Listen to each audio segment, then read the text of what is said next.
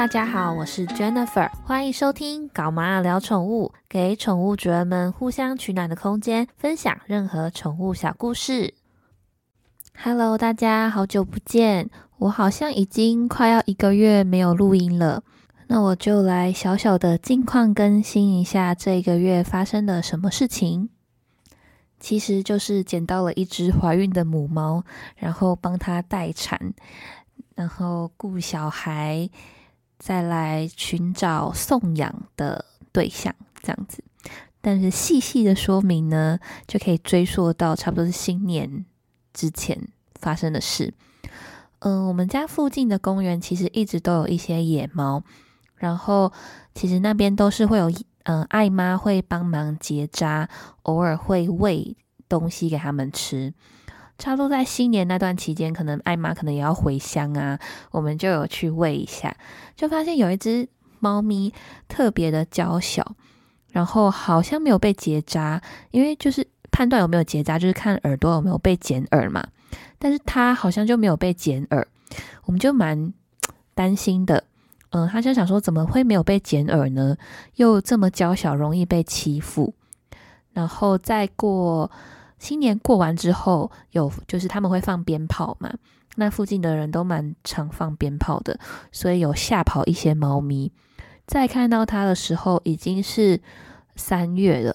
三月的时候再看到它，就发现它肚子已经有一点点圆了。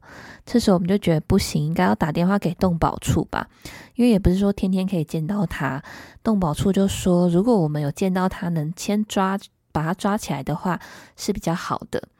嗯，我们后续有顺利的抓到它，然后有先把它送到兽医院那边去看。嗯，兽医是说它这个状况可能已经是四十多天的，四十多天了，可能再几个礼拜就要出生了。他就问我们说，嗯，我们要怎么办？因为送到动保处的话，可能会是引产，对，就引产的状况。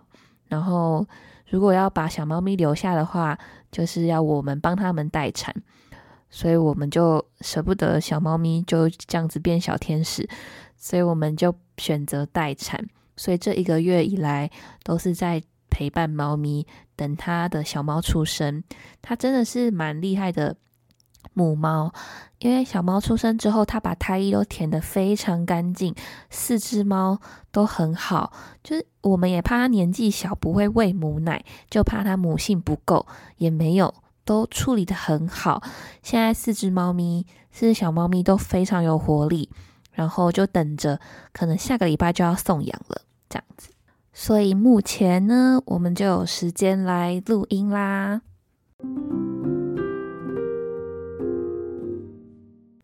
今天要讲的内容呢，是受到一本书的封面所带来的启发。上个礼拜呢，我就是闲来无事去成品晃一下，毕竟我还是个宠物创作者嘛，就是在成品晃的时候，会多留意一下有关宠物相关资讯的书籍。那这本书呢，就蛮吸引我的目光，不光它有宠物，它的图片也就是莫名的给我力量。那它的书名是这样的：《宠物与你的灵魂契约：今生为了协力疗愈的七份承诺》。那我也很好奇，这七份承诺到底是什么啊？所以我就翻开它的内容简介，它的这一句话让我感触很深，那就是每一只走进你人生的宠物，并非偶然，你们自有相遇的意义。接着还有三个问题。就是为什么你感觉跟某一只动物特别有缘？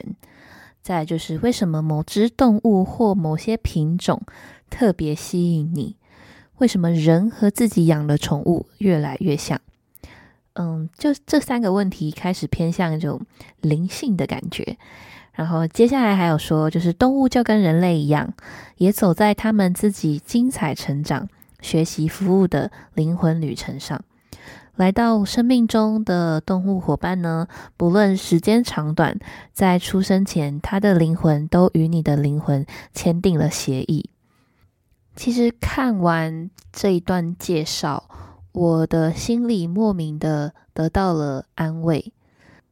嗯，因为去年年底的时候，我的一只小猫咪回去天堂了，他做回小天使了。其实到今年，我都还是会隐隐的难过。但是因为看到了这段话，我就觉得他只是完成他在人间的使命而已。说不定我们下次又会相遇啦。这是我自己的理解。我还没有看完整本书，但是我的理解是这样啦。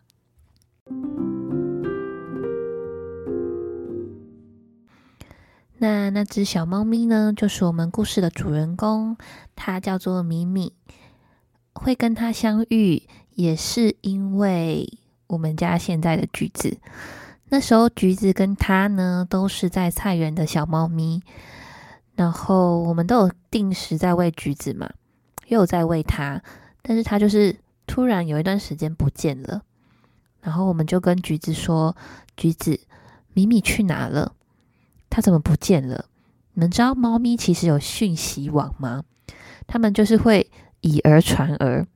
反正我们就是跟橘子讲了，橘子真的是在两天后就把它带回来了。但是带回来之后，它真的是。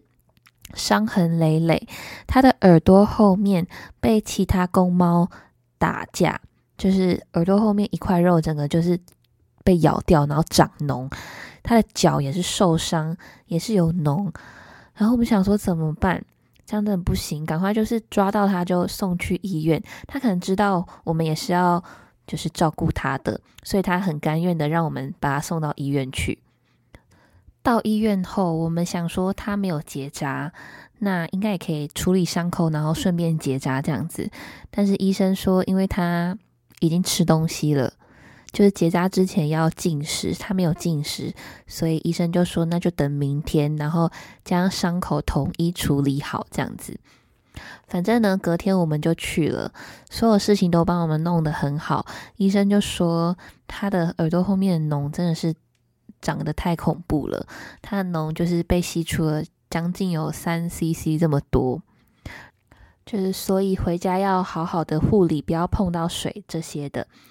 他回家之后也都很乖，跟我感情就是莫名的好。他会主动的讨抱抱，他是我第一次看到会讨抱抱的猫，是那种他会用后脚站起来，然后手手搭在你的。肩膀上这样子，那他就是要讨抱抱，会撒娇，非常乖的一个小公猫。它是男生，我前面都忘记讲，它是一只可爱的小公猫。有了它之后，就开启了上班前必摸它，回家后必撸它的生活。反正就快快乐乐的、健健康康的相处了三个月左右。三第三个月的时候，发现它开始食欲。不怎么好，那时候以为是天气的问题，但是后面就发现不对哦，他的状况真的有点怪怪的，所以就带去兽医院那边去给兽医做检查。检查的时候，医生脸色就不是这么好看，所以我们就做了协议的全身检查。但是状况，嗯，我这边要先打个暂停一下，因为我们时间。快要到了，所以我们就下集分晓。